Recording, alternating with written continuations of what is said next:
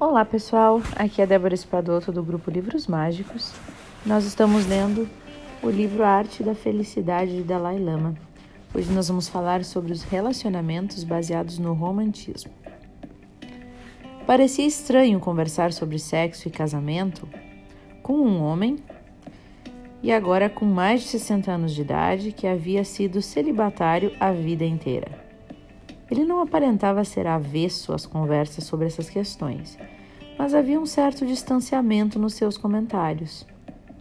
Ao refletir sobre nossa conversa mais tarde naquela noite, me ocorreu que havia um importante componente dos relacionamentos que não havíamos falado, e eu senti curiosidade por saber o seu enfoque sobre aquele assunto.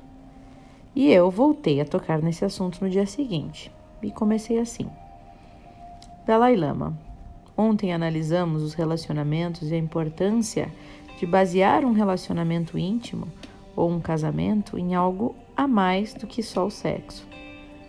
Na cultura ocidental, porém, não é apenas o ato sexual físico, mas toda a ideia do romantismo, a ideia de se apaixonar, de estar profundamente apaixonado pelo parceiro. E essa que é a ideia que é vista como algo altamente desejável. Nos filmes, na literatura e na cultura popular, há uma espécie de exaltação desse tipo de amor romântico. O que, que o senhor acha disso? E o Dalai Lama respondeu sem hesitar. Creio que, deixando-se de lado o modo como a interminável busca do amor romântico pode afetar a nossa evolução espiritual mais profunda, mesmo a partir da perspectiva de um modo de vida convencional, pode-se considerar a idealização desse tipo de amor romântico como uma manifestação extrema. Ao contrário daqueles relacionamentos baseados no afeto verdadeiro e carinhoso, essa é uma questão diferente.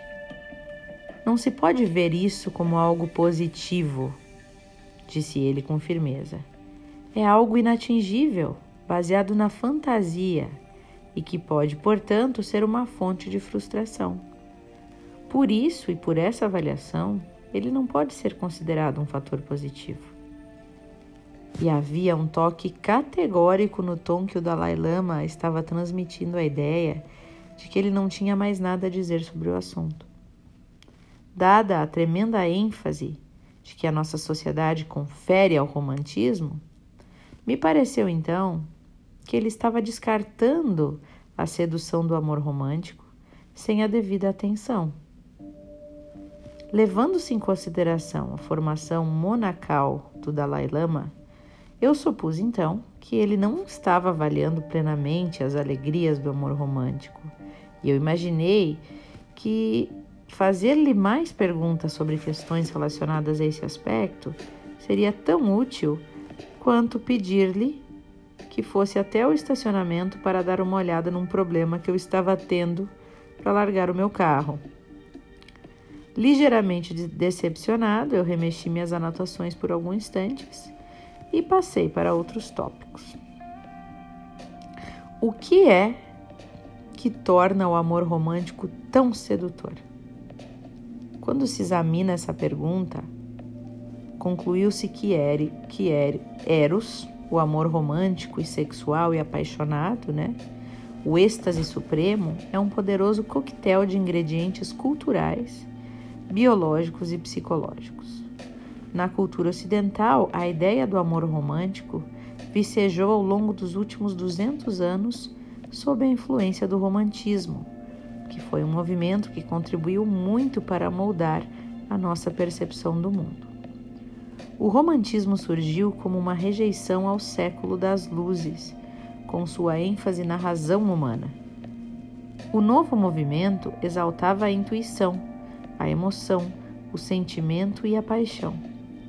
Salientava a importância do mundo sensorial, a experiência subjetiva do indivíduo e tinha também uma inclinação pelo mundo da imaginação, da fantasia, da busca por um mundo que não existe um passado idealizado ou um futuro utópico. E essa ideia exerceu profundo impacto não só na arte e na literatura, mas também na política. e em todos os aspectos do desenvolvimento da cultura ocidental moderna. E o elemento mais irresistível na nossa busca pelo amor romântico é a sensação do apaixonar-se. Forças poderosas atuam para nos levar a procurar essa sensação, muito mais do que a mera glorificação do amor romântico que captamos da nossa cultura.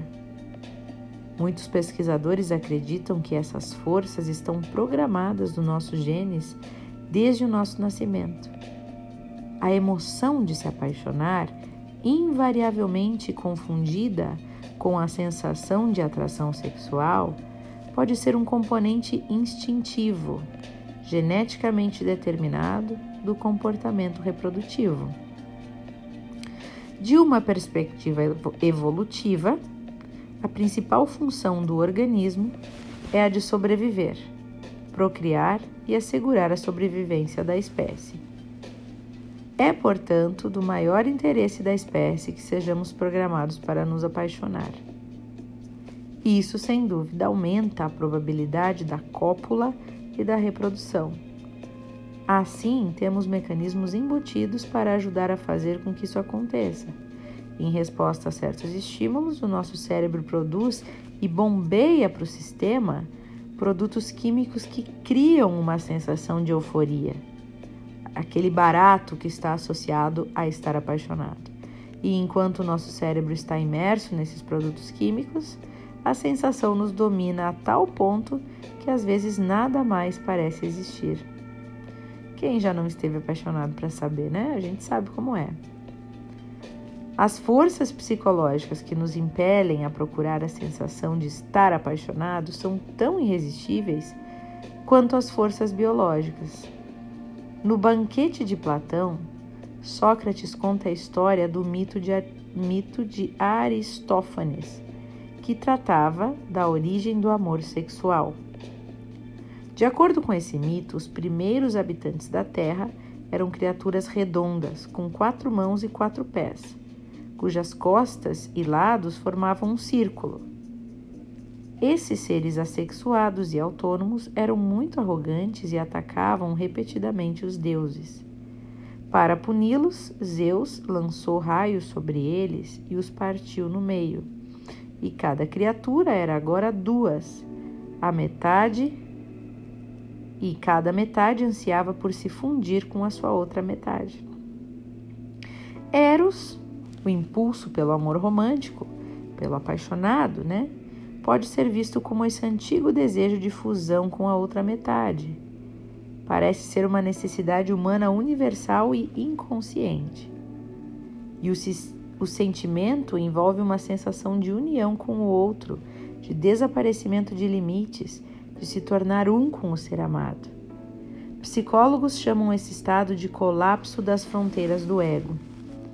Alguns são da opinião de que esse processo está enraizado nas nossas experiências mais remotas, uma tentativa inconsciente de recriar a experiência que tivemos quando éramos bebês, que era um estado primordial, no qual o bebê está em completa fusão com a mãe ou com a pessoa encarregada de cuidar dele.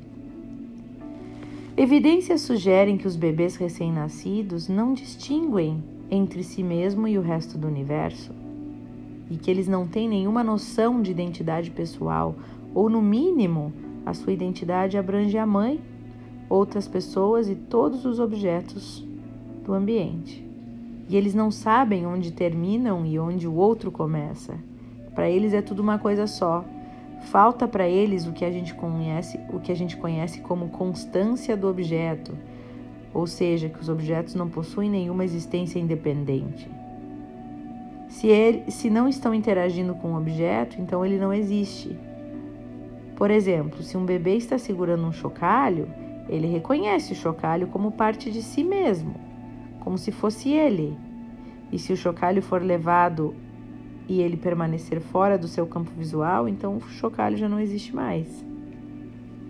No momento do nascimento, os circuitos elétricos do cérebro ainda não estão plenamente configurados. Mas à medida que o bebê vai crescendo e o cérebro vai amadurecendo, a interação do bebê com o mundo passa a ser mais sofisticada E aos poucos o bebê alcança uma noção de identidade pessoal, de um eu em oposição ao outro. Concomitantemente, se desenvolve também uma sensação de isolamento, e com o tempo a criança adquire uma conscientização das suas próprias limitações. E, naturalmente, a formação da identidade continua a se desenvolver ao longo da infância e da adolescência, à medida que a criança entra em contato com o mundo. A noção que as pessoas têm de que são de quem elas são vai decorrer da revelação de representações interiores, formadas em grande parte por reflexos das suas primeiras interações com as pessoas importantes nas suas vidas e por reflexos do seu papel na sociedade em geral. Aos poucos, a estrutura intrapsíquica e da identidade pessoal passa a ser mais complexa. No entanto, alguma parte de nós pode ainda procurar regredir a um estado anterior da existência, um estado de beatitude no qual não há nenhum sentimento de isolamento, nenhum sentimento de separação. E muitos psicólogos contemporâneos consideram que a experiência inicial de unidade fica incorporada no nosso inconsciente e que na idade adulta ela permeia as nossas fantasias inconscientes e íntimas. E eles acreditam que a fusão com o ser amado, quando estamos apaixonados, repete essa experiência de fusão com a mãe, né, que tínhamos quando no, no nascimento, logo após o nascimento. E eles acreditam que essa ideia de, de se apaixonar por alguém, de se conectar com alguém, recria aquela sensação mágica, uma sensação de onipotência, como se tudo fosse possível. Uma sensação dessas é difícil de ser superada.